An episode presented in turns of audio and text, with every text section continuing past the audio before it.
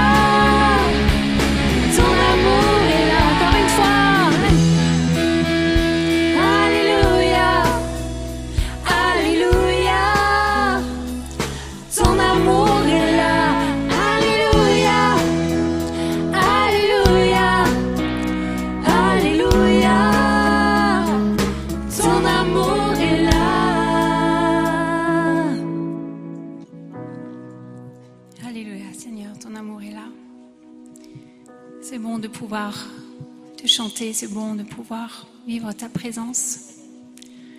Merci Seigneur pour ce que tu fais et mon âme veut bénir, veut te bénir.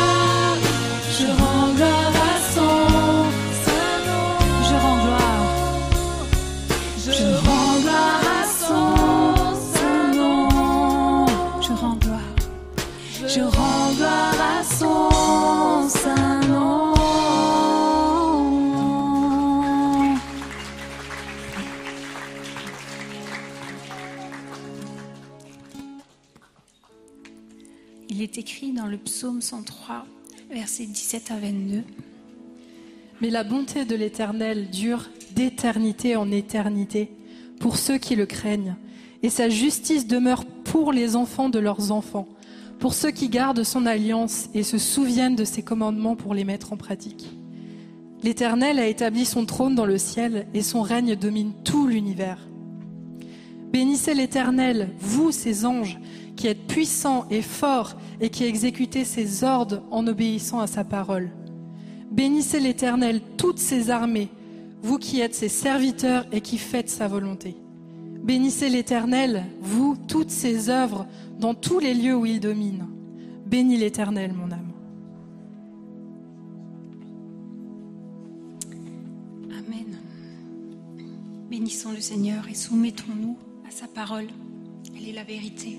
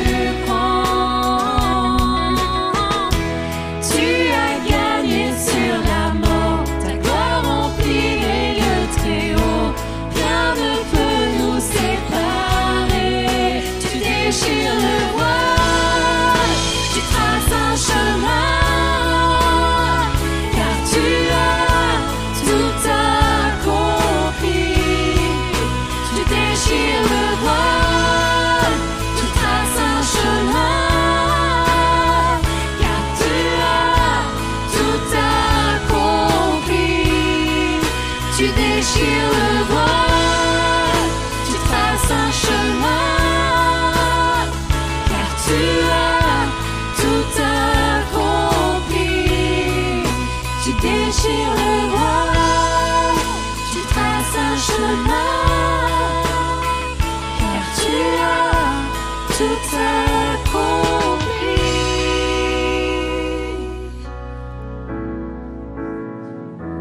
Ouais, Seigneur Jésus, tu as tout accompli. Nous pouvons déposer tous nos fardeaux à la croix. Prions ensemble, peuple de Dieu. Un Dieu bon, Seigneur. Tu es fidèle. Tu es un Dieu grand, un Dieu puissant. Merci pour ce que tu fais dans nos vies. Merci parce que tu nous réunis ici pour chanter, pour te louer. Merci Seigneur pour ta, ta parole qui nous conduit aussi au quotidien. Elle est la vérité, la vie, ce chemin.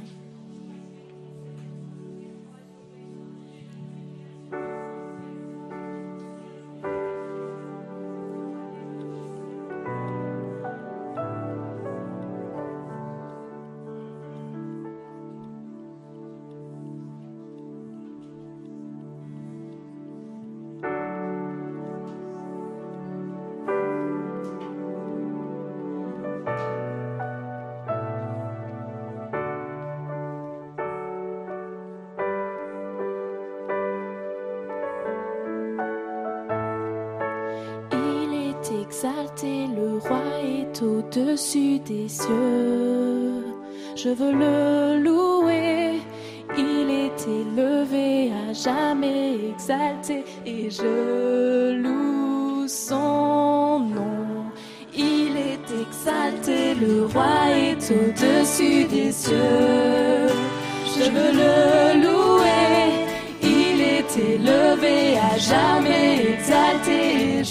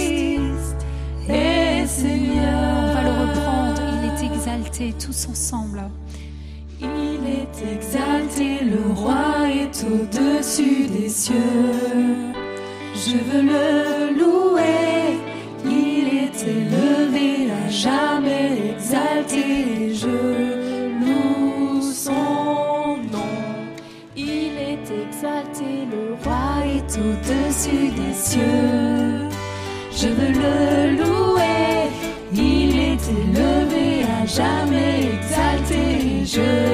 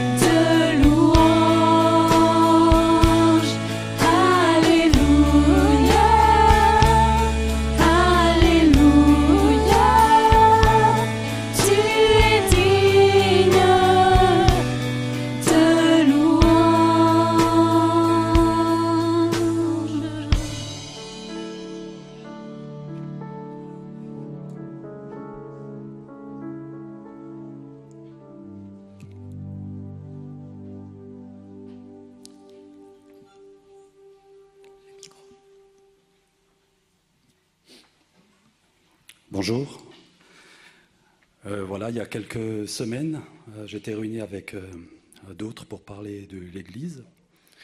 À cette occasion, euh, Dieu m'a fait grâce d'une vision que j'avais eue quelque temps avant, que j'ai pu partager. Cette vision concernait un bateau. Suite à ça, j'ai partagé aussi une expérience avec un chant, avec un seul mot, et une conviction. Quand je suis rentré chez moi, après avoir annoncé toutes ces choses, mon cœur était dans une paix comme déchargé. Suite à cela, j'ai eu une autre vision. Et je me suis dit, ça sera certainement pour le prochain rendez-vous, mais j'ai eu à cœur de venir ce matin apporter cette vision. J'étais en esprit.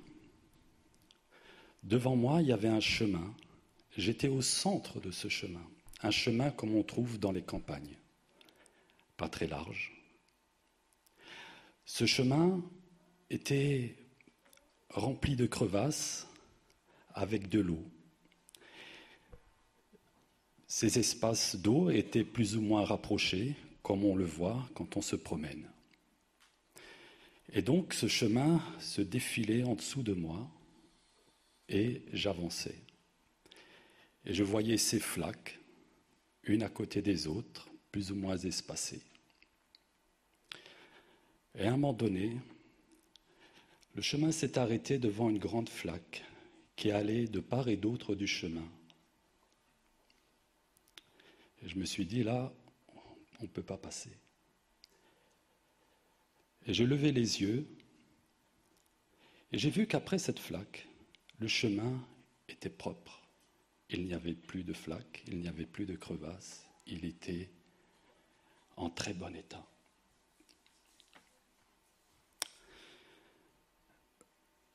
Vous savez, quand euh, nous sommes en la campagne, nous pouvons passer de part et d'autre de ce chemin pour le contourner. Mais comme vous savez qu'il y avait de l'eau, alors certainement il y a aussi de la boue. On peut contourner le chemin pour arriver de l'autre côté, mais ce n'est pas le chemin, ce n'est pas la bonne route. Parce que nos pieds seraient alors encore pires avec plein de boue. Et vous savez que le Seigneur a lavé nos pieds. J'aimerais euh, vous partager encore quelque chose que j'ai à cœur. Si vous êtes seul, dans les temps qui nous sont donnés, rapprochez-vous pour former des, groupes de prière, de maison, afin que personne ne reste seul.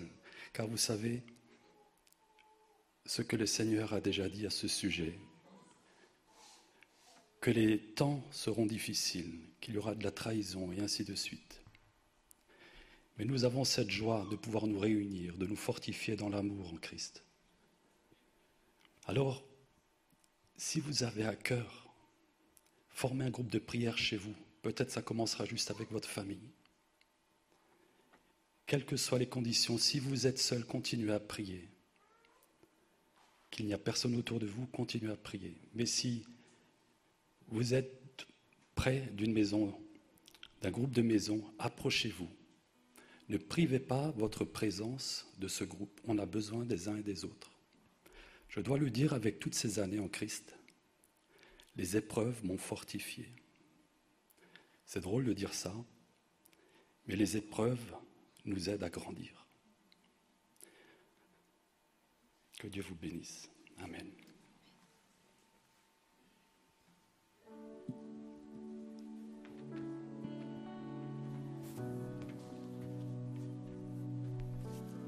Bonjour à tous. Merci José pour cette pensée. Avant de passer aux annonces, je me disais, avec tout ce que nous avons chanté, proclamé, ce serait dommage de nous arrêter là. Alors prenons un temps pour bénir le Seigneur de manière collective. Le psalmiste dit- a pu dire, Bénis Dieu, ô mon âme, et n'oublie aucun de ses bienfaits. C'est le Seigneur qui pardonne nos péchés. C'est lui qui nous guérit. C'est lui qui nous restaure. Alors en tant qu'Église, est-ce qu'il n'est pas digne de recevoir la louange? Est-ce qu'il n'est pas digne de recevoir notre adoration? Vous savez, Dieu t'a tant aimé qu'il a donné Jésus, qu'il a donné son unique, son cher. Et ce que Jésus a vécu, ce n'est pas n'importe quoi. La mort à la croix. Afin que ce matin, afin simplement que tu deviennes enfant de Dieu. Nous étions tous séparés de Dieu, mais au travers de la mort et de la résurrection de Jésus, nous sommes devenus des enfants de Dieu. Nous formons l'église de Jésus. Est-ce qu'il n'est pas dit de recevoir notre adoration, notre louange? Alors, frères et sœurs, prenons un temps tous ensemble. Levons-nous, prenons un temps, et ensuite nous reprendrons. Bénis Dieu, mon âme. Levons-nous, s'il vous plaît, et, bénissons le Seigneur tous ensemble. Seigneur, merci, Seigneur, merci pour, pour ce temps, Seigneur. Nous pouvons encore, Seigneur, nous réunir. Alors que cette pandémie, Seigneur, traverse encore le monde. Et Seigneur, ce matin, nous sommes là. Ton peuple est là, Seigneur, pour élever ton nom. Le nom de Jésus. Le nom qui est au-dessus de tout autre nom. Le nom qui sauve. Le nom qui guérit. Seigneur, merci. Merci pour ce que tu as fait. Merci, Seigneur, parce qu'aujourd'hui encore, Seigneur, le pécheur qui se repent est pardonné purifié, sanctifié par toi. Seigneur, ce matin, nous voulons te dire, Seigneur, avec nos faibles mots, Seigneur, que nous t'aimons. Seigneur, nous sommes là, Seigneur, tous assemblés, Seigneur, malgré nos difficultés, malgré, Seigneur, les épreuves, malgré nos faiblesses. Oui, Seigneur, tu as pu dire à l'apôtre Paul, Seigneur, c'est dans ces faiblesses qu'il se glorifie, que tu te glorifies. Et Seigneur, ce matin encore, Seigneur, nous confessons que c'est dans nos faiblesses, Seigneur, que tu vas te glorifier. Seigneur, c'est dans nos peurs, Seigneur, dans nos angoisses, Seigneur, que tu viens, Seigneur, et, et tu nous apportes, Seigneur, cette paix qui surpasse toute intelligence. Seigneur, ce matin encore, sois élevé, sois glorifié par ton Église. Merci pour ton esprit qui nous soutient. Merci pour ton esprit qui console. Merci pour ton esprit qui restaure, qui régénère. Seigneur, sois élevé au milieu de nous. Seigneur, fais ce que toi seul tu sais faire. Seigneur, nous encourager, nous guérir, nous restaurer, Seigneur. Recréer, Seigneur, les liens qui ont été brisés. Seigneur, déverser ton amour dans nos cœurs. Ton amour, Seigneur, qui pardonne. Ton amour qui sait supporter, Seigneur. Merci, Seigneur, pour ta grâce. Tu y es fidèle. Tu ne changeras pas. Ta parole est la vérité. Et Seigneur, ce matin, nous voulons te dire, viens Seigneur, règne dans nos vies, règne au milieu de son Église, Seigneur mon Dieu, que nous puissions briller, que le monde voit que tu es vivant, que le monde voit, Seigneur, ta lumière en chacun d'entre nous. Merci Seigneur, merci pour ta grâce. Alléluia, Alléluia.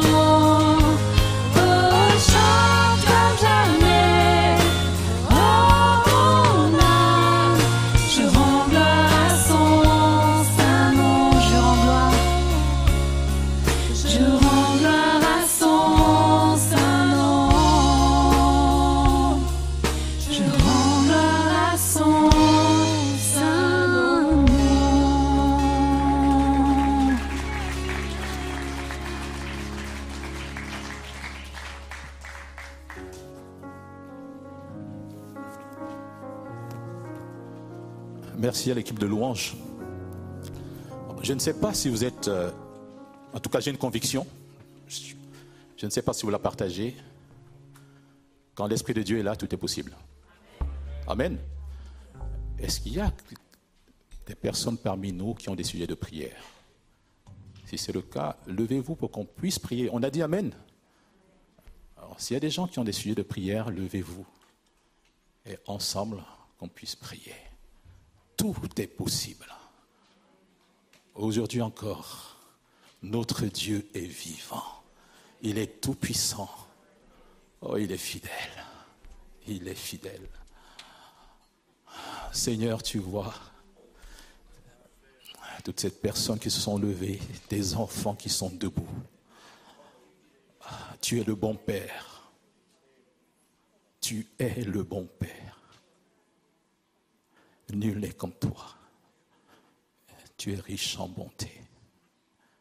Et tout est entre tes mains.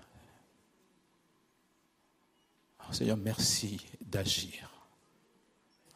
Merci d'agir maintenant. Tu connais les sujets de chacun.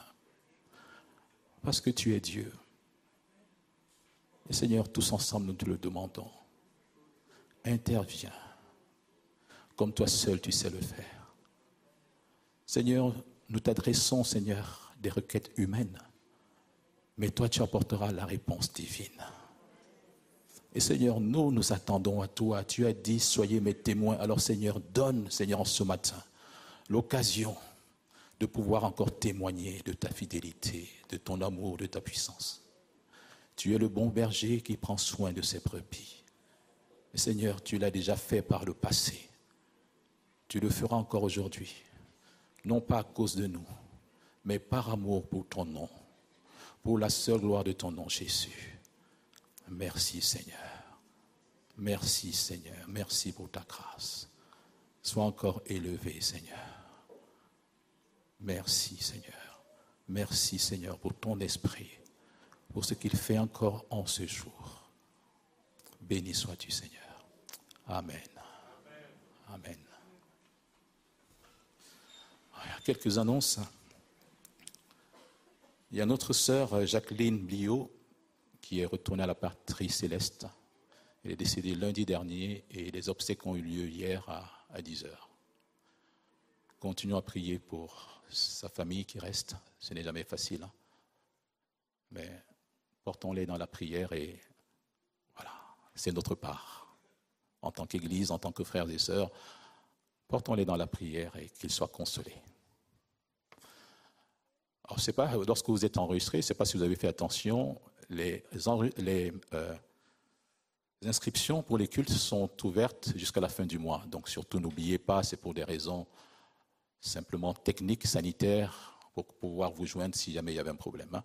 Justement, c'est dans cet ordre d'idée, c'est pour ça qu'on vous demande, s'il vous plaît, de garder vos masques, de bien les mettre. Voilà, c'est, ça se met au-dessus du nez, c'est, c'est- c'est gênant, personne. hein. Qui aime mettre le masque? Moi, en tout cas, non. Mais quand je sais ce que ça peut faire, alors je le mets. Vous savez, euh, il y a eu des problèmes lors du premier confinement dans une église, pas en France, en Allemagne, simplement parce que donc on n'était pas encore tout à fait au fait par rapport au masque. Mais pendant la louange, les, frères, les frères, ils ont enlevé leur masque. Et ça a créé un cluster.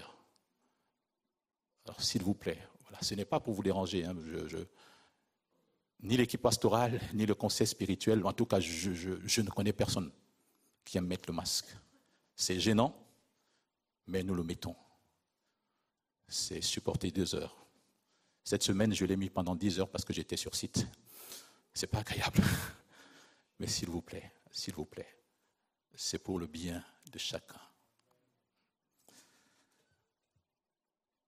Et enfin, il y a euh, Pachik, euh, non, pardon, Narek, je ne sais pas si vous voyez, la, fa- la famille d'Achot, qui ont mis à notre disposition euh, des lauriers que vous allez les trouver à l'accueil.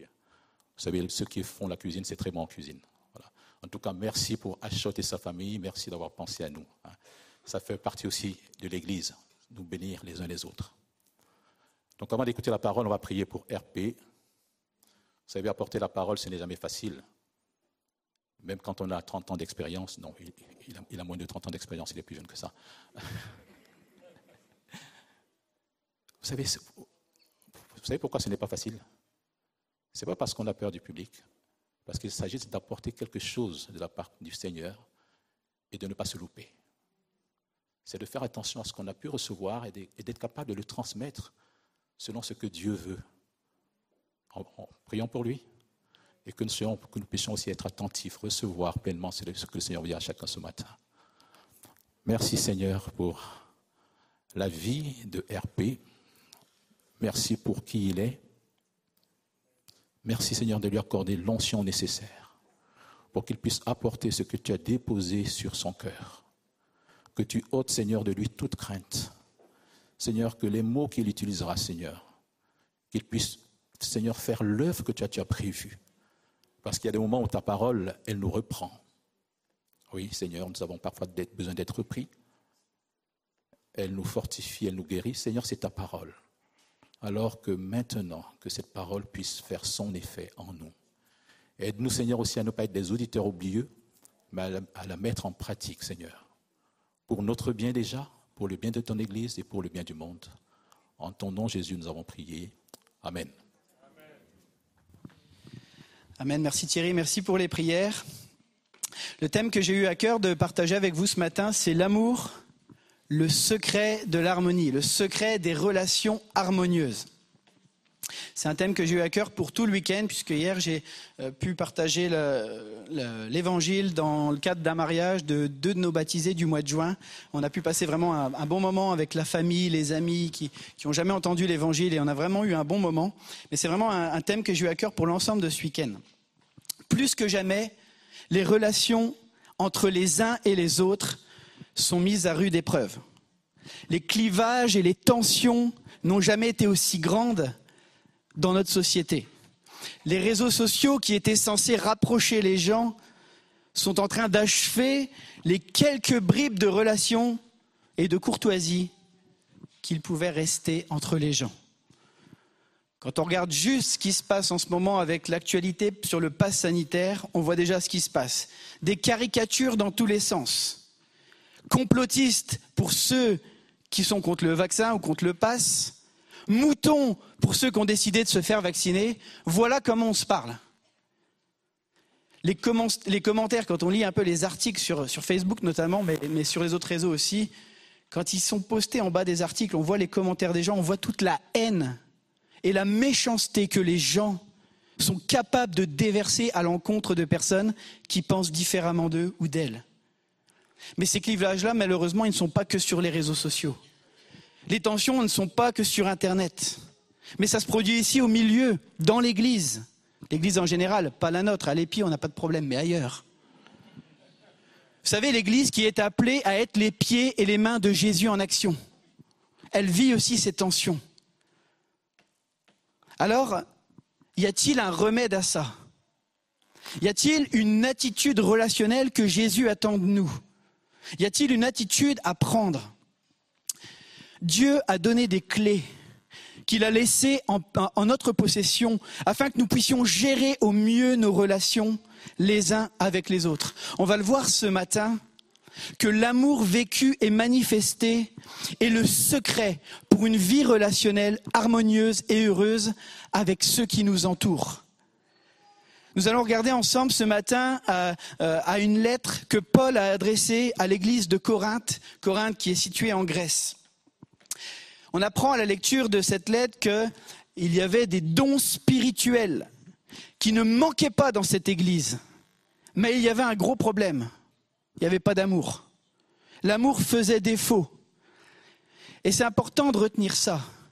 Jésus nous dit également, pour nous aujourd'hui, Église de l'Épi, qu'à la fin des temps, l'amour du plus grand nombre se refroidira. Ce qui était un problème pour Corinthe l'est certainement aussi pour notre génération aujourd'hui.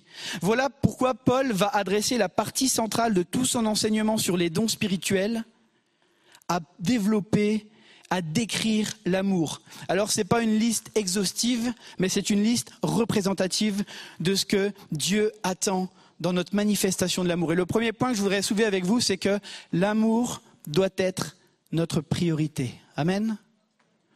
Je suis content pour ceux qui sont OK avec ça, mais apparemment il y en a d'autres, non. L'amour doit être notre priorité. On commence la lecture 1 Corinthiens 13, 1 à 3. Paul dit, si je parle la langue des hommes, et même celle des anges, mais que je n'ai pas l'amour, je suis un cuivre qui résonne ou une cymbale qui retentit. Si j'ai le don de prophétie, la compréhension de tous les mystères et toute la connaissance, si j'ai même toute la foi jusqu'à transporter les montagnes, mais que je n'ai pas l'amour, je ne suis rien.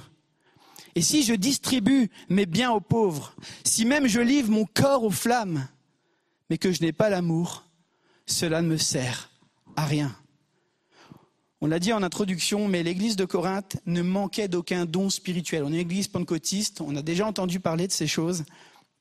Mais à Corinthe, ils vivaient les prophéties, ils vivaient les différents dons miraculeux, ils vivaient les, dons de guérison. Et, en regardant ça, on se disait Waouh C'est dans cette église-là, moi, que je veux être. Une église où il y a les dons, une église où il y a la puissance. C'est là où je veux être. Et pourtant, il y avait un gros problème. Le manque d'amour, le manque de sérieux, le désordre. On apprend dans cette lettre qu'il y avait de l'inceste dans l'Église. On apprend dans cette lettre qu'il y avait certains qui avaient un esprit élitiste, qui se croyaient plus spirituels que les autres. On apprend qu'il y avait de la rivalité et des querelles. Finalement, une Église comme tout le monde. Paul commence par parler dans ce passage du don des langues. Le don des langues, c'était le don prisé par les Corinthiens. Un peu comme nous dans nos églises assemblées de Dieu pentecôtistes. On met une grosse emphase sur il faut parler en langue. Paul commence par parler de ce don. Nous, on croit à, ce Dieu puissant qui, qui, veut qu'on exerce le parler en langue pour être édifié, pour être fortifié, puis pour fortifier les autres quand ce don il est interprété en public. Seulement, le problème de Corinthe, c'est que la vie charismatique était montée dans la tête de certains. La vie charismatique était montée dans la tête et ils croyaient occuper une position spirituelle, finalement se croire meilleurs que les autres, parce qu'ils avaient reçu des dons de la part de Dieu. Et tout de suite, Paul affirme que ces dons, sans être portés par l'amour, revient à être un instrument de musique qui fait certes du bruit, mais qui donne un son agaçant et irritant. Qu'est-ce qu'on aime la musique quand tous les instruments jouent ensemble? C'est harmonieux. Mais quand ça commence à dérailler, malheureusement, des fois, ça fait saigner les oreilles. Paul est en train de leur dire, s'il n'y a pas l'amour, vous faites saigner les oreilles à tout le monde. Paul va poursuivre ensuite avec le don de prophétie. Pour rappel, la prophétie, c'est recevoir une pensée qui vient de Dieu et qui va peut-être déclarer les desseins de Dieu pour une personne, une situation, etc. Il va parler de faire des miracles, de déplacer des montagnes. Mais tout ça sans l'amour, ça sert à rien même si je me coupe en quatre pour pourvoir aux besoins des pauvres ou de ceux qui sont dans le besoin autour de moi, si je ne suis pas animé par l'amour, ça ne sert à rien. On pourrait dire, oh, oh, oh, Paul, là, tu vas loin, là, il y a quand même des gens qui sont aidés, quand même. Mes amis, les dons sont là pour consolider l'Église. Mais l'amour est supérieur. L'amour est prioritaire dans la mesure où l'amour constitue notre objectif et notre raison d'être. Les dons communiquent la puissance de Dieu et on est pour. On veut voir Dieu à l'œuvre. Je veux voir Dieu à l'œuvre. Tandis que l'amour, lui, prend plaisir à la relation et trouve sa joie dans la relation avec les autres. Aimer, c'est un verbe d'action qui ne se vit qu'au sein des relations. Je ne peux pas dire que j'aime les gens si je ne cherche pas à entrer en connexion, à entrer en relation avec eux. Pourquoi l'amour est-il si vital? Simplement parce que notre Dieu est. Il est quoi notre Dieu? Amour. 1 Jean 4, 8, Dieu est amour. Notre Dieu est un Dieu relationnel. Le Dieu vivant n'est pas un Dieu solitaire. Le Dieu vivant n'est pas un Dieu qui vit dans l'isolement. De toute éternité, le Dieu vivant vit en relation. En fait, il vit en tant que relation. Au centre de l'univers, il y a une relation de toute éternité, le Dieu vivant est une communauté, est une famille. De toute éternité, le Dieu vivant trouve son bonheur en tant que Père, Fils et Saint-Esprit. Les relations harmonieuses au sein de la Trinité sont un modèle pour chacun d'entre nous. L'amour ne peut se vivre que de manière relationnelle. Vous savez, avant la création, Dieu, n'avait pas besoin de nous pour être aimé. Il n'avait pas besoin des humains pour manifester son amour, puisqu'il l'avait déjà au sein de la relation Père, Fils et Saint-Esprit. Le Père aime le Fils, le Fils aime le Père, et l'amour entre le Père et le Fils s'est incarné dans l'Esprit. Mais parce que, parce qu'il est amour, justement, et que l'amour est quelque chose qui se donne et qui se communique, Dieu nous a créés pour que nous puissions être au bénéfice de cet amour. L'amour, c'est toujours quelque chose qui se tourne vers l'extérieur, vers les autres, et non vers soi. Le Dieu qui s'exprime en disant nous veut nous attirer dans ce cercle du nous. Il veut nous communiquer, il veut nous faire entrer avec lui dans ce qu'on pourrait appeler cette danse de la relation et de l'amour au sein de cette relation. Par exemple, en tant que disciple de Jésus, j'ai reçu l'ordre de vous aimer comme Jésus vous aime. Mais vous, vous avez reçu le même commandement. M'aimer comme Jésus m'aime. On a besoin de cette relation. Vous savez, mes amis, si nous lui obéissions vraiment, on changerait le monde. Si l'Église obéissait vraiment à ce commandement de l'amour, on changerait le monde. On a besoin de vivre. Vous savez, notre culture, elle mélange plusieurs choses. Elle mélange l'affection et l'amour. Et elle laisse entendre que nos actes d'amour, le fait de, de, poser des gestes, doivent être une conséquence de sentiments qu'on aurait pour quelqu'un ou pour un groupe de personnes, peu importe. En gros, si j'apprécie une personne, une chose ou quelque chose, alors je vais poser des actes d'amour. Le problème avec cette mentalité, c'est que ça fait automatiquement de nous de mauvais amis, de mauvais proches et de mauvais conjoints. Parce que si je pose que des actes d'amour lorsque j'ai un bon feeling avec une personne, ça va risquer vite de changer. Pourquoi? Parce que les gens vont nous décevoir à la longue. Vous savez, j'ai déjà déçu des gens, des gens m'ont déjà déçu, et malheureusement, parce qu'on est des êtres humains, on le fera encore. Donc les relations, si elle est basée, si nos actes d'amour sont basés sur des sentiments, nos sentiments sont très fluctuants en fonction des situations. Dieu nous donne une autre voie, nous appelle à une autre voie. Pareil, les affections, ça peut aussi nous faire faire des mauvaises choses. Par exemple, on peut croire qu'on va apporter par nos actes d'amour des bonnes choses, mais par exemple, des parents qui auraient trop d'affection pour leurs enfants et qui feraient d'eux des pourris gâtés, finalement, c'est pas bon pour eux à la fin. C'est pas bon pour le futur de ces enfants. Donc, nos affections, nos sentiments, nos ressentis, les choses qu'on peut avoir peuvent parfois nous emmener dans le champ. On voudrait faire du bien, mais finalement, on ne le fait pas. Donc, il y a un danger à se laisser conduire par le sentimentalisme. J'aime ce que C.S. Lewis, l'auteur C.S. Lewis développera en parlant de l'amour. Il dit la chose suivante. L'amour, au sens chrétien du terme, n'est pas une émotion. Ce n'est pas une question de sentiment, mais de volonté. Une disposition que nous avons naturellement à l'égard de nous-mêmes. On n'a jamais trop de problèmes euh, avec nous-mêmes. Je discutais avec une sœur de l'église hier qui disait de temps en temps j'ai un petit conflit avec moi-même, mais généralement on s'arrange bien. Mais par contre, il termine en disant mais que nous devons apprendre à avoir pour autrui. Donc il est important de faire la différence entre aimer les gens et avoir de l'affection ou des affinités pour eux. On ne sera pas amis avec tout le monde, mais nous devons aimer tout le monde. Qu'est-ce que ça veut dire? Ça veut dire qu'on sera juste, équitable, droit avec qui que ce soit sans faire passer le copinage avant. C'est pas parce que j'aime bien une personne que du coup je vais euh, le faire profiter de, de cette amitié ou de cette relation qu'on a au détriment de quelqu'un d'autre. L'amour, c'est quelque chose de droit, de juste et d'équitable. Et il y a un grand secret dans les actes d'amour qu'on va pouvoir poser pour les gens. Lorsque on se conduit avec une personne comme si on aimait cette personne, on va finir par l'aimer. Il y a des gens, vous savez, des fois on va les cataloguer, on les voit comme ça, on dit, oh celui-là, euh, hmm, je ne pense pas que je vais bien l'aimer. Et puis finalement, quand on va poser un acte d'amour, peut-être qu'on va rendre service ou qu'on va faire quelque chose, on va commencer à découvrir une facette de la personne qu'on ne connaissait pas. Et on va se mettre à l'aimer. De la même manière, quand on pose des gestes mauvais sur quelqu'un, on va finir par euh, encore plus ne pas l'aimer On va commencer à avoir plus de, de, de rancœur contre la personne quand elle nous déplaît. On va le dé- détester encore plus. Ce qu'il nous faut des fois, c'est juste rendre service et tendre la main un petit peu plus. Et finalement, l'amour va remonter. Vous savez, quand on regarde l'histoire, la triste histoire de l'Europe, de ce qui s'est passé avec la communauté juive. Vous savez, les Allemands, plus ils ont posé des gestes de torture sur les Juifs, plus ils en venaient à les détester.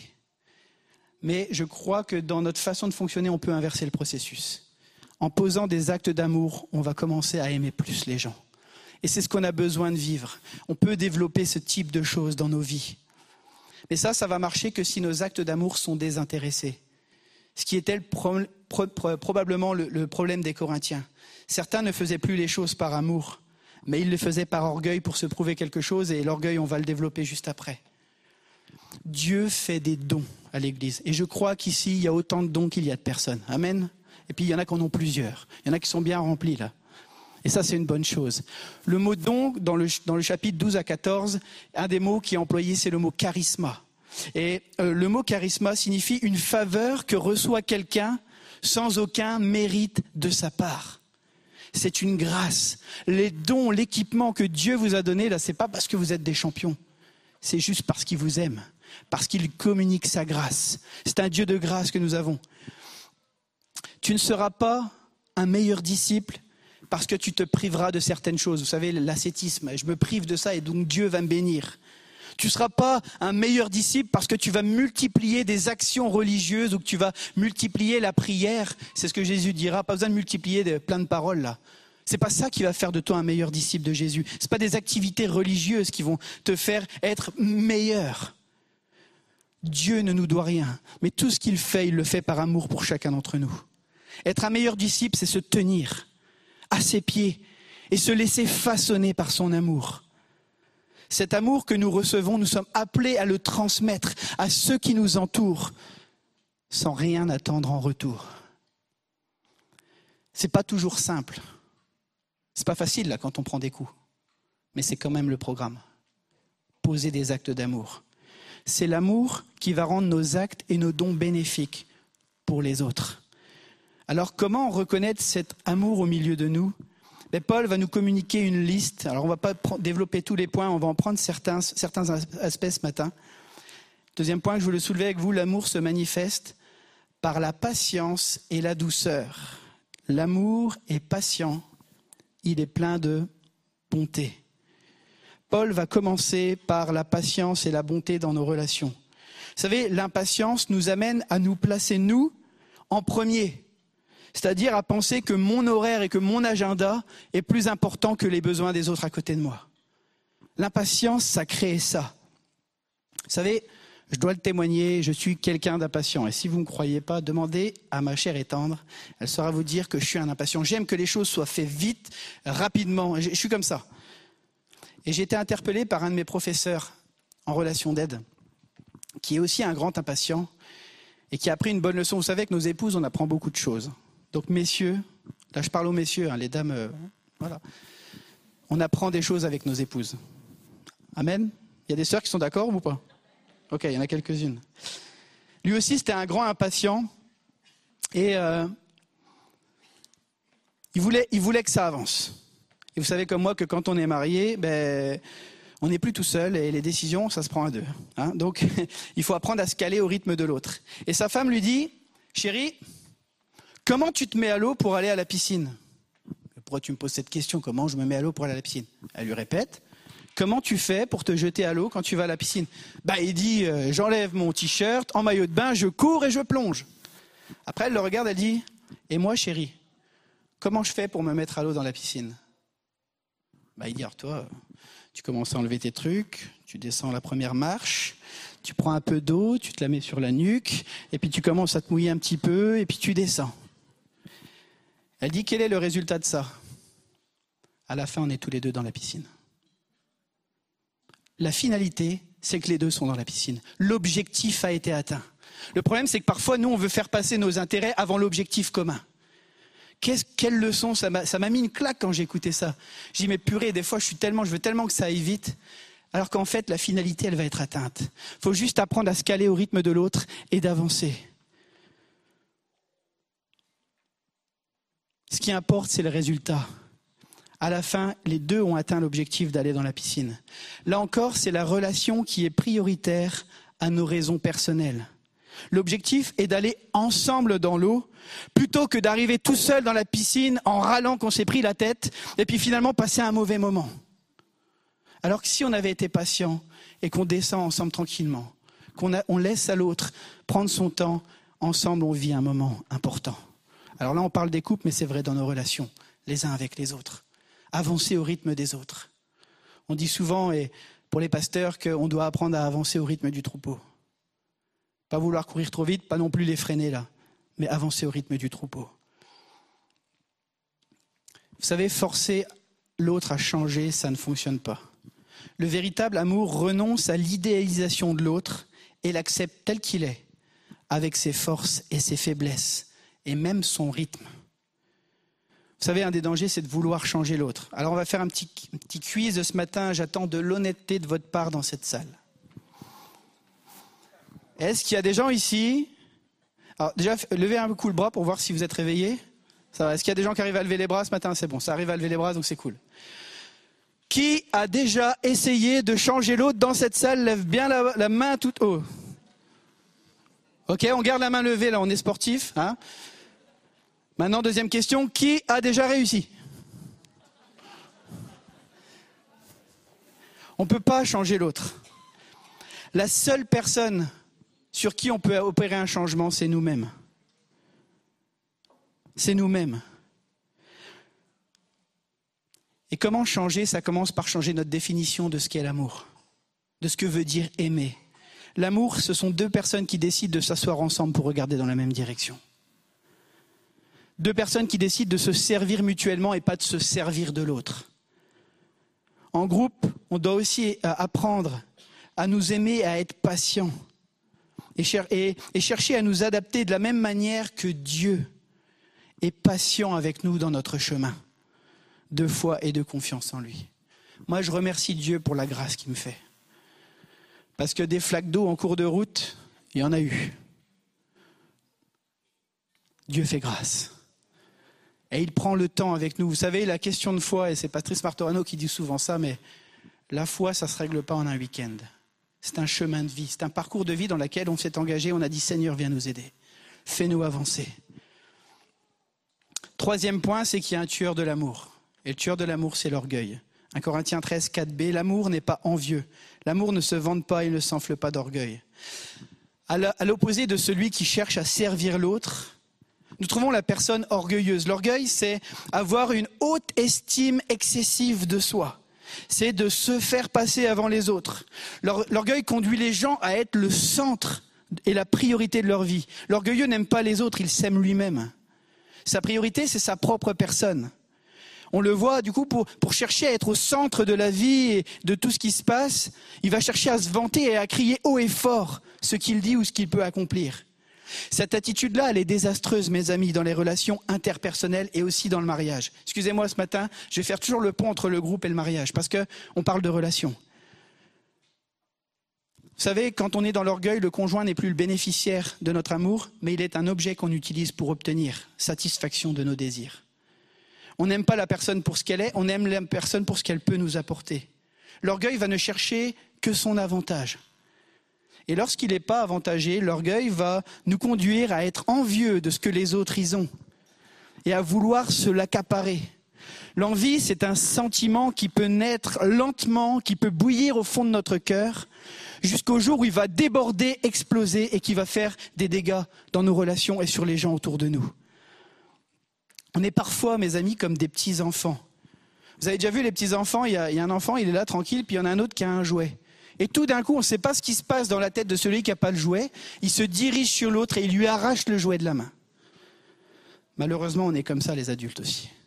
Alors, ce n'est pas avec un jouet physique, mais on veut piquer ou prendre ce que l'autre il a, au lieu d'apprendre à se réjouir pour ce que l'autre peut avoir. L'amour n'est pas quelque chose de narcissique, de nombriliste ou d'égocentrique. L'amour se réjouit du bonheur que les autres peuvent connaître, même quand ils sont sur une plage paradisiaque au mois d'août, alors que nous, on est en Alsace et que ça fait cinq semaines qu'il pleut.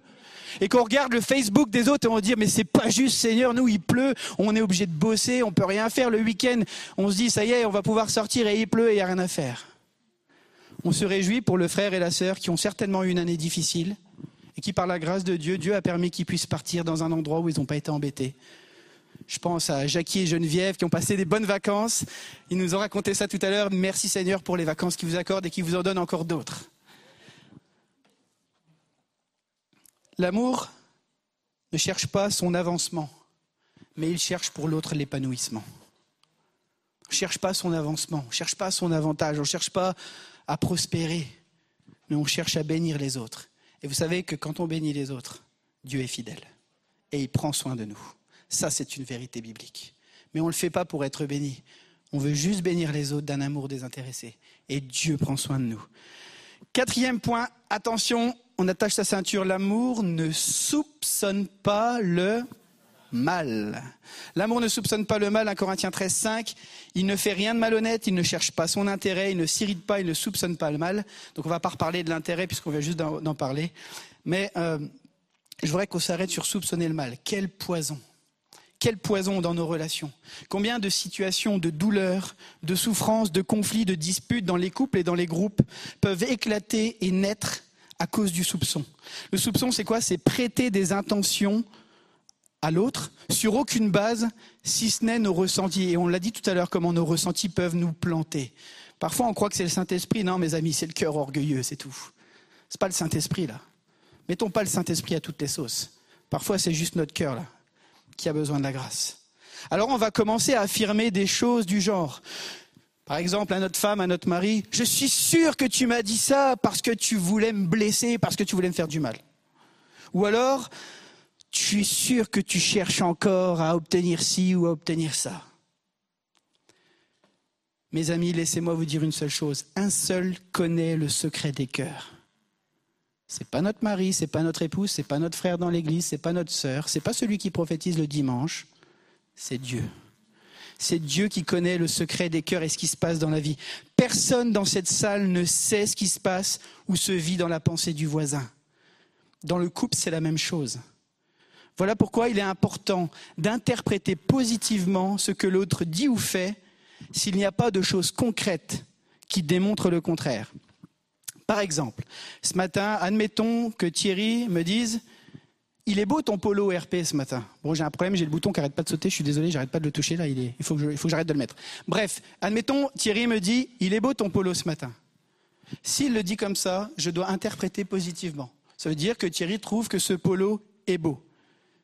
Vous savez, il y a des gens qui ont l'art de tout interpréter à l'envers. Hein. Ils sont un peu tordus dans leur pensée, certainement à cause de ce qu'ils vivent ou de ce qu'ils ont vécu. Hein. Il y, a, toutes sortes de choses qui font qu'on peut penser de manière tordue. Mais ils vont, toujours interpréter tout à l'envers et ils vont penser en plus avoir la vérité. Du coup, ils vivent en permanence et se sentent euh, euh, entourés d'ennemis dans tout ce qui est dit. Mes amis, pensez positivement et vous dormirez plus tranquille. Pensez positivement et vous dormirez plus tranquille. Alors que faire? Parce qu'on peut avoir des doutes, effectivement. Dans les relations humaines, on sait que des fois, il y a des phrases qui sont dites, mais elles ne sont pas dites de manière euh, à dire ce qu'elles disent. Elles disent autre chose. Alors si j'ai un doute, plutôt que de prendre la mouche, j'ai le droit de poser des questions du genre Thierry, que voulais-tu dire lorsque tu as dit que mon polo était beau? Soit il va me dire, bah, écoute, ton polo, il est beau. Soit il va me dire, mon gars, t'es déguisé comme un clown ce matin. Mais au moins, le dialogue permet la clarification. Le dialogue permet la clarification. On a besoin de communiquer, mes amis. On a besoin de parler. On a besoin de s'écouter. Il est important de chercher à comprendre l'autre avant de tirer des conclusions et de vouloir être compris. Aimer, c'est faire passer l'intérêt de l'autre avant les siens. Et ça, ça marche dans les deux sens, dans une relation, mais aussi dans le couple. Dans le couple, on doit chercher l'intérêt de l'autre. Si on entre dans le jeu de soupçonner le mal, ça va détruire la relation. La priorité, je le dis souvent, mais la priorité des relations n'est pas savoir qui a raison, mais c'est de restaurer la relation, c'est de soigner la relation. Dans le mariage, par exemple, on ne se marie pas l'un contre l'autre. Enfin, je sais pas, est-ce qu'il y a des gens ici qui se sont dit, je vais me marier contre lui ou contre elle, là? Non, au départ, on ne se marie pas pour ça, on veut vivre des jours heureux, ils, eurent beaucoup d'enfants, etc. Quand l'un cherche à l'emporter sur l'autre, c'est le couple qui perd. Quand on cherche à gagner sur l'un, alors peut-être qu'on va gagner une bataille, là, j'ai gagné une bataille de sémantique, je suis content, merci Seigneur. Je lui ai montré qu'elle avait tort, je lui ai montré qu'il avait tort. Mes amis, c'est le couple qui perd. C'est la relation qui perd à ce moment-là. La priorité des relations n'est pas de savoir qui a raison ou tort, mais de soigner la relation. On ne joue pas chacun pour soi dans le mariage ou dans l'église. C'est un sport collectif. On ne tire pas chacun dans son sens. Il y a une vision commune qui doit se dégager, une direction commune, et ensemble, on tire dans le même but. Notre objectif, c'est de voir dans l'Église Jésus régner, et dans nos couples, c'est de voir aussi Jésus régner. De voir la vie de Dieu se manifester. Le verset nous dit également que l'amour ne s'irrite pas. Ah, ça c'est dur pour RP, ça. Ça c'est très dur pour le pasteur. Pas toujours simple. Peu importe les circonstances, l'amour ne connaît que rarement l'agacement, l'énervement ou la fureur. Alors que faire quand cette fureur, elle arrive? Ben, Se souvenir de nos propres fautes et de nos péchés et du grand pardon dont Dieu nous fait grâce. Ça nous empêchera de, de pointer sans cesse le défaut chez les autres, de pointer les offenses chez les autres. Et on arrive à l'autre point, l'amour pardonne tout. 1 Corinthiens 13, 7, il pardonne tout, il croit tout, il espère tout, il supporte tout. C'est assez surprenant de voir que les gens qu'on blesse le plus, c'est ceux avec qui on est le plus proche. C'est vrai dans nos mariages, dans nos familles, mais c'est vrai aussi avec nos collaborateurs, nos collaboratrices, ceux avec qui on travaille peut-être au quotidien toute la semaine. Il est inévitable, mes amis, que nous nous blessions. Quand on met un pêcheur plus un pêcheur, ce n'est pas égal à zéro conflit, c'est différent de zéro conflit. Vous savez, personne n'est parfait. Tous nous commettons des erreurs. Si l'orgueil déteste s'excuser et reconnaître ses torts, il est vital dans une relation de savoir s'excuser lorsque nous avons commis une erreur, lorsque nous avons été blessants envers l'autre. Je suis content parce que si on a appris une chose avec Anne-Laure, c'est ça. Bien sûr, comme tous les couples, ça arrive qu'on se prenne la tête. Mais maintenant, on a cette capacité de se dire, on se repose là à un moment donné, puis on dit, écoute, voilà ce que je voulais dire. C'est ça que je voulais dire. Je voulais pas que tu le prennes comme ça, etc. Donc je te demande pardon si tu l'as mal pris. Mais voilà, on apprend à reformuler, on apprend à clarifier dans le couple pour que ça fonctionne. Et ça doit être vrai dans nos relations avec les autres aussi. La clé, elle est la même. Si j'ai fait du mal, ma priorité, c'est pas ma moi ou ma petite personne, mais c'est l'autre. Je dois avoir le courage parfois de rabaisser mon orgueil et de prioriser la restauration de la relation avant mes désirs égoïstes, même si j'ai raison. Voilà pourquoi il est important de chercher le dialogue. Jésus nous encourage à régler les différends avec les personnes concernées en tête à tête. Parce que bien souvent, clarifier ce qu'on a dit ou ce qu'on a voulu dire, ce qu'on avait l'intention de dire, ça apaise les malaises. Malheureusement, les gens, des fois, peuvent rester enfermés et entêtés dans leurs pensées, et ça, ça fait le jeu de l'ennemi. Vous savez, refuser le dialogue, ça fait toujours le jeu de l'ennemi. L'ennemi, il aime les trous qu'on lui laisse. Et il s'infiltre. Et il vient combler nos pensées, il vient pourrir nos pensées, il vient même en rajouter sur des situations. On a besoin de clarifier des choses et de communiquer. Pardonner, c'est accepter de mettre la relation en premier, avant nos intérêts personnels. Alors attention, quand on parle de pardon, maintenant, le pardon ne signifie pas qu'il ne s'est rien passé. On va parler de pardon ce matin, et je ne suis pas en train de dire à des gens qui ont pu être victimes de toutes sortes de choses qu'il ne s'est rien passé dans ta vie. Le pardon, ce n'est pas la négation. Mais le pardon, c'est refuser une situation présente de détruire notre futur. Lorsqu'on refuse de pardonner et qu'on reste dans l'amertume, c'est comme si on s'injecte à soi-même un poison qu'on voudrait mettre sur l'autre. Le problème, c'est que le seul qui se pourrit la vie, là, c'est celui qui vient de s'injecter le poison en lui-même. La seule victime, c'est nous-mêmes et parfois notre entourage proche aussi qui est là et puis qui subit la, situation là. Et on pourrit la vie de tout le monde avec cette attitude. Alors, on peut se dire, mais RP, ok, mais doit-on réellement pardonner à ceux qui nous ont fait du mal et qui ne nous ont pas demandé pardon? Alors, le pardon, il se constitue en deux étapes. Il y a une étape qui est divine et celle qui est humaine, relationnelle. La première, ça concerne ce travail intérieur, où l'on se décide de pardonner à l'autre. Parce que Dieu nous a pardonné nos fautes les plus graves, comme les plus petites, et motivé par cet amour inconditionnel de Dieu, nous devons pardonner à ceux qui nous ont offensés. Matthieu 6, vous connaissez ce passage hein, de, de Matthieu. Si vous pardonnez aux hommes leurs fautes, votre Père céleste vous pardonnera aussi. Mais si vous ne pardonnez pas aux hommes, votre Père céleste ne vous pardonnera pas non plus vos fautes. Matthieu 6, 14 à 15, c'est pas dans le PowerPoint. Ce pardon-là, il n'est pas optionnel. Ça ne signifie pas non plus que la relation va forcément être établie. Mais ça signifie que vous avez décidé de pardonner. Ça, signifie que vous avez dit, je, je, ne veux, je refuse de chercher la vengeance. Je laisse Dieu gérer cette situation. Je laisse à Dieu prendre le soin de reprendre la personne s'il y a besoin de le faire. En fait, dans cette partie-là du pardon, on cherche juste notre part à nous-mêmes. Vous savez, dans une relation de conflit, là, il y en a toujours un qui est plus responsable que l'autre, mais ça ne veut pas dire pour ça, pour autant, que l'autre, il est irréprochable. Dans une situation, là, il y a toujours des nuances, là. Mais le fait d'être dans cette attitude de pardon, ça va permettre déjà de voir la situation de manière plus objective. Quelle est ma part là-dedans? Et ensuite, il y a la seconde étape du pardon qui est celle qui est relationnelle et conditionnelle. Jésus dira en Luc 17,3 Si ton frère a péché, reprends-le. Et s'il se repent, pardonne-lui. Si l'autre ne se repent jamais, si l'autre se repent pardon et demande pardon, alors le pardon doit être accordé pour mettre fin au problème et finalement restaurer la relation. Mais si l'autre refuse de demander pardon, alors mes amis, c'est plus de votre ressort.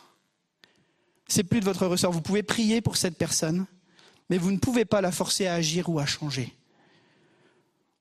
Devant Dieu, vous avez fait ce qu'il convenait de faire. La Bible nous dit, tant que les choses, ça dépend de nous, soyons en paix avec tous. On est appelé à être des artisans de paix, c'est-à-dire à tendre des mains, à tendre la main, à bâtir des ponts avec les autres. Même si la relation demeure brisée, bah, malheureusement, il n'y a plus grand-chose à faire.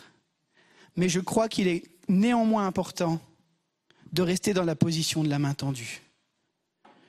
Si la personne revient vers nous, on ne sait pas ce que Dieu est capable de faire dans le secret des cœurs. Peut-être c'est demain, peut-être c'est dans six ans, peut-être c'est dans trente ans.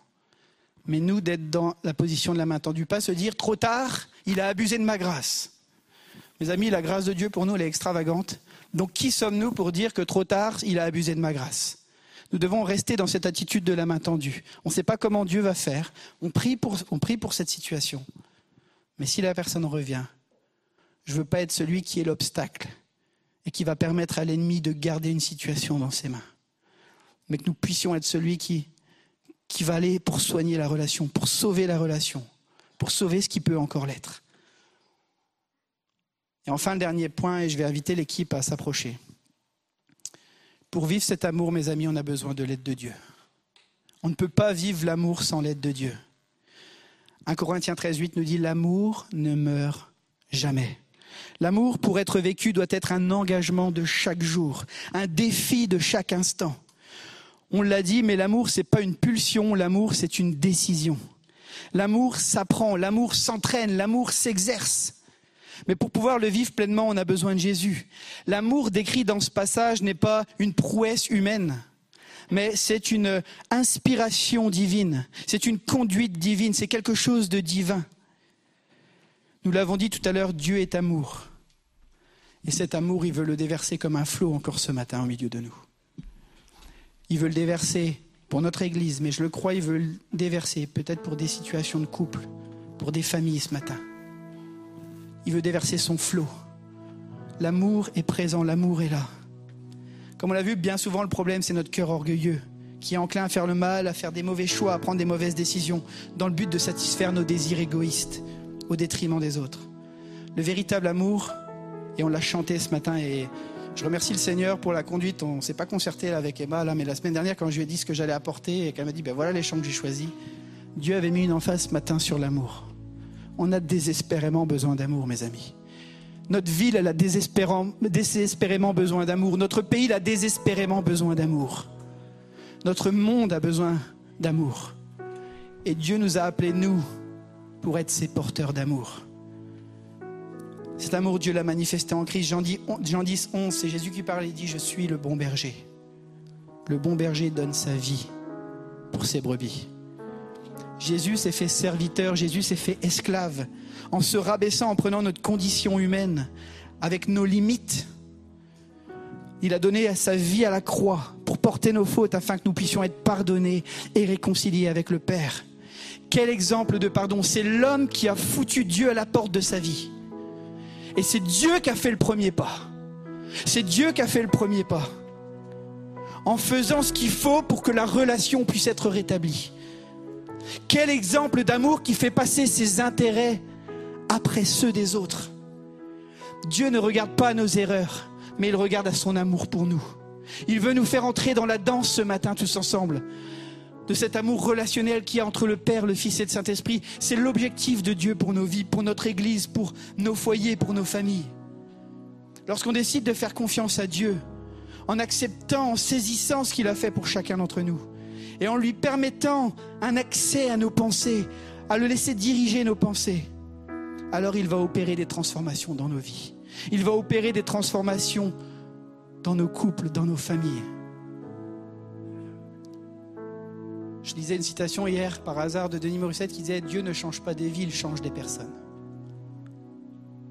Je crois que Dieu veut changer les personnes que nous sommes.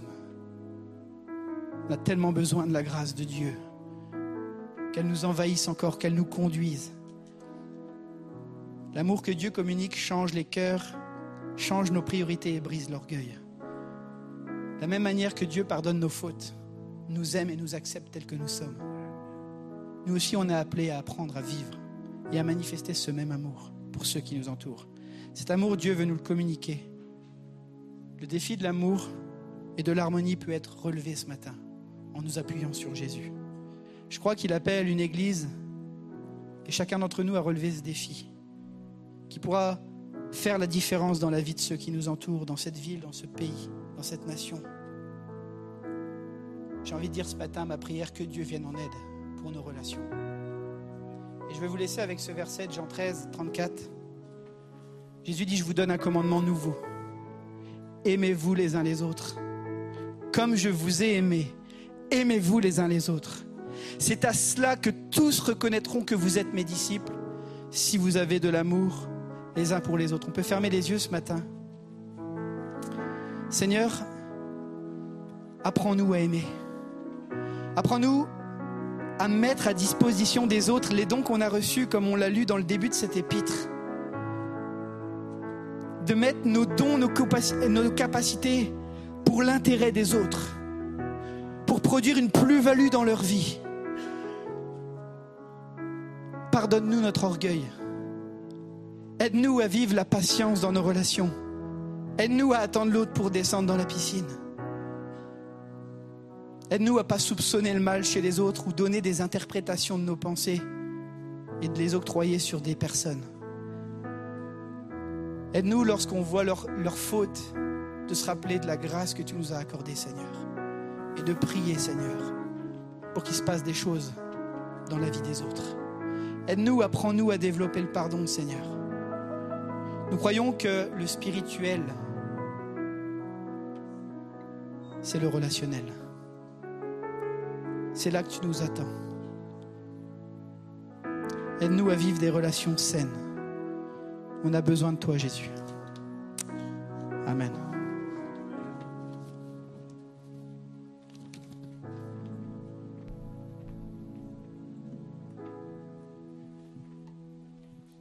Amen.